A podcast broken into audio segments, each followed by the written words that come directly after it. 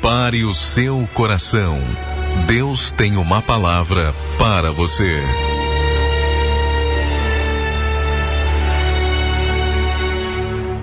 Muito bem, muito bem. Estamos aqui no ar pelo programa Hora Nazarena. Eu quero deixar uma reflexão para você no Salmo de número 20.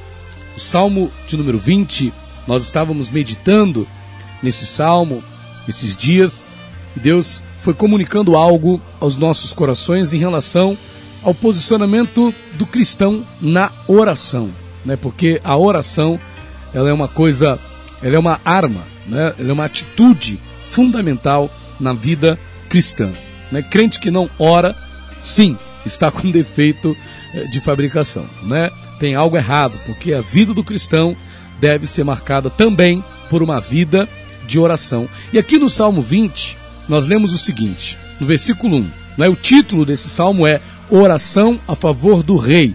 Numa outra Bíblia, diz que oração do rei em tempo de guerra, ou em tempo de batalha. Né? É, essa é a questão, oração no tempo da guerra, oração em dia de guerra. E qual era a oração? Vamos lá, Salmo 20, versículo 1. Senhor te responda no dia da tribulação, o nome do Deus de Jacó te eleve em segurança. Do seu santuário te envie socorro e desde Sião te sustenha. Lembre-se de todas as tuas ofertas de manjares e aceite os teus holocaustos. Conceda-te segundo o teu coração e realize todos os teus desígnios. Celebraremos com júbilo a tua vitória, em nome do nosso Deus hastearemos pendões. Satisfaça o Senhor a todos os teus votos. Agora sei que o seu salvo seu ungido, ele lhe responderá do seu santo céu com a vitoriosa força, força de sua destra. Uns confiam em carros, outros em cavalos. Nós, porém, nos gloriaremos em o nome do Senhor, nosso Deus. Eles se encurvam e caem, nós, porém, nos levantamos e nos mantemos de pé. Ó Senhor, dá vitória ao Rei.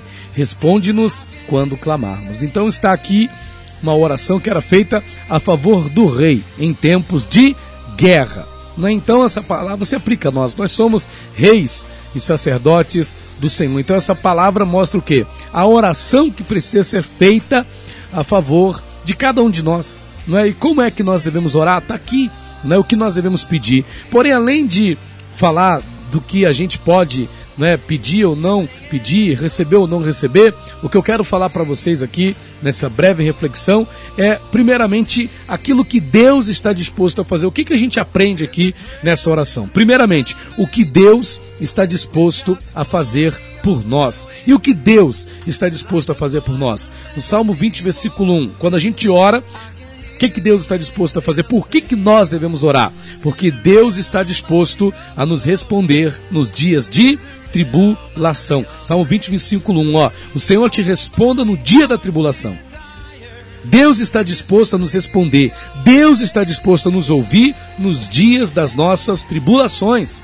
Como diz o Salmo 46, versículo 1, o nosso Deus é, é socorro bem presente na angústia. Tem pessoas que é exatamente nos dias de tribulação que elas enfraquecem, que elas desanimam para buscar a Deus. Mas de fato, é nos dias de tribulação que você mais deve clamar, que você mais deve buscar. Está escrito, né? Está alguém entre vós aflito? Ore está se sentindo aflito antes de qualquer tomar, antes de tomar qualquer decisão, ore, mas ore mesmo, invoque mesmo, clame mesmo ao Senhor nos dias de tribulação, porque o nosso Deus está disposto a te responder, a se manifestar na tua vida no dia mal, no dia da angústia, no dia da tribulação, como diz o salmo, um outro salmo, né? Invoca-me no dia da angústia. Eu te livrarei e tu me glorificarás. Se você está angustiado, se você está tribulado, se você está aflito, está ansioso, a palavra de Deus diz, lançando sobre ele todas as vossas ansiedades, porque ele tem cuidado de vós. Então, nos dias de tribulação, clame a Deus, porque Deus está disposto a te responder nesse dia de tribulação. Segunda coisa, versículo 2: Do seu santuário te envie socorro, e desde Sião te sustenha. Deus está disposto a nos enviar o socorro.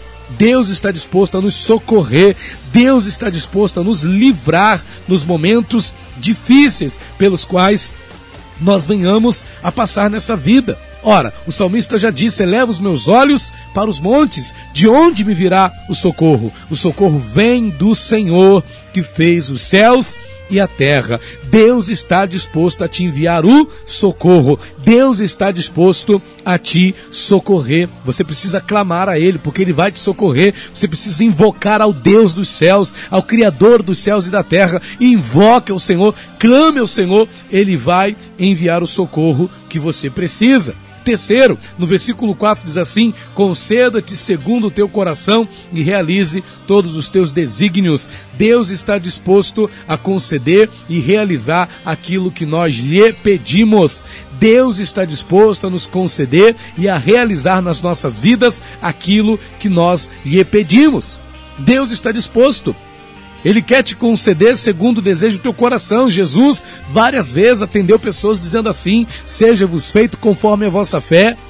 Para aquela mulher canané, Jesus disse: Seja feito para contigo como tu desejas, porque há da parte de Deus a disposição para nos conceder e para realizar nas nossas vidas aquilo que nós lhe pedimos aquilo que nós necessitamos que Ele faça nas nossas vidas. Deus está disposto a isso. No versículo 6 diz assim: uma quarta coisa. Agora sei que o Senhor salva o seu ungido, ele lhe responderá do seu santo céu com a vitoriosa força de sua destra. Deus está disposto a nos salvar com a força salvadora da sua destra fiel.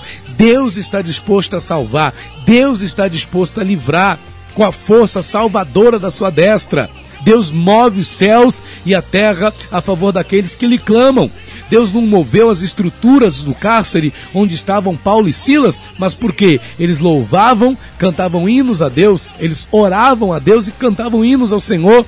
Eles não se deixaram dominar pela tristeza que estava ali, continuavam louvando, continuaram orando e a força salvadora, né, da força poderosa, a força da destra fiel do Senhor entrou em ação a favor de Paulo e Silas e aquele cárcere, meu Deus, ali, ó, estremeceu, as portas daquela prisão se abriram e aqueles homens viveram o livramento do Senhor, porque Deus está disposto a salvar com a força salvadora da sua destra fiel. E por último, nós vemos aqui no versículo 9 o seguinte: Ó Senhor, dá vitória ao Rei, responde-nos quando clamarmos. Deus está disposto a nos dar vitória e a nos responder.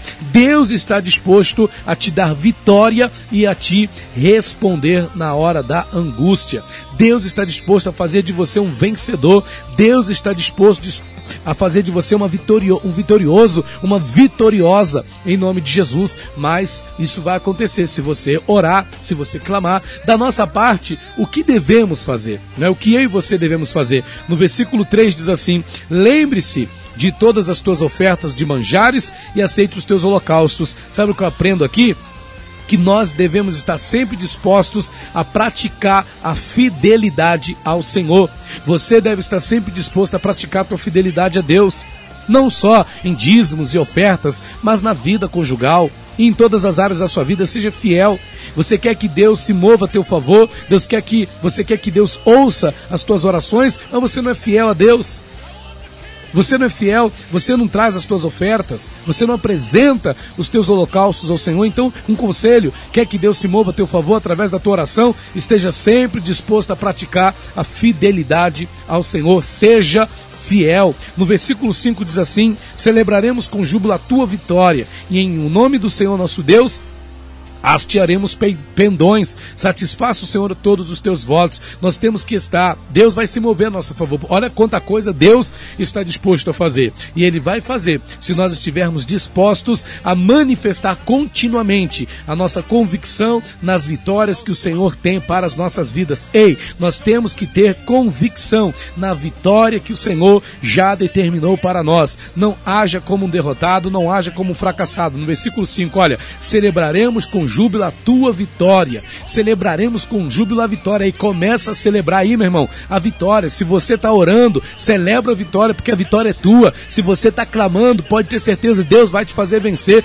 de uma forma ou de outra. A vitória é tua. Esta é a fé que vence o mundo a nossa fé, nós vencemos, nós somos mais que vencedores. Então não viva como derrotado, viva celebrando com júbilo a tua vitória Tenha convicção na vitória que o Senhor já determinou para a tua vida. Terceiro, no versículo 7 diz assim: Uns confiam em carros, outros em cavalos, nós, porém, nos gloriaremos em o nome do Senhor, nosso Deus. Ou seja, devemos estar dispostos a permanecer com a nossa confiança em Deus e não em outras forças que possam requerer a nossa confiança. A tua confiança não tem que estar em carros, não tem que estar em cavalos, não tem que estar em sistemas, nem tem que estar em ajudas humanas. A tua confiança tem que estar no Senhor nosso Deus. Nós faremos menção do nome do Senhor. Em outra tradução diz assim: uns confiam em carros, outros em cavalos. Nós, porém, fazendo, faremos menção do nome do Senhor. Faça menção do nome do Senhor nessa luta que você está passando. Faça menção do nome do Senhor nessa dificuldade que você está enfrentando.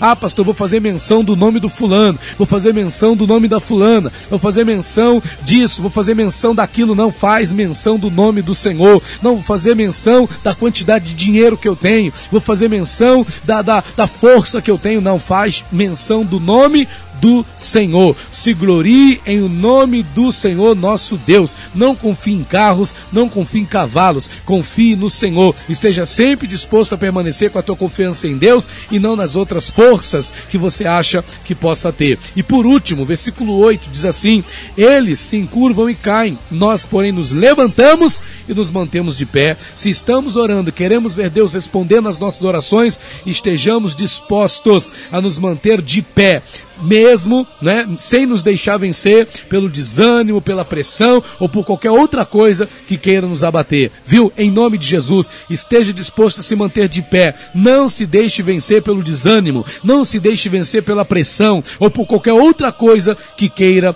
te abater. Porque sabe qual vai ser o resultado disso? Deus dará vitória ao rei. Deus te dará vitória, como diz o versículo 9. O Senhor dá vitória ao rei. O Senhor responde quando a gente clama e ele vai te responder quando você clamar. Ele vai te dar vitória em nome do Senhor Jesus. Recebe aí essa breve palavra da parte de Deus para abençoar a sua vida. Pastor Rafael dos Santos.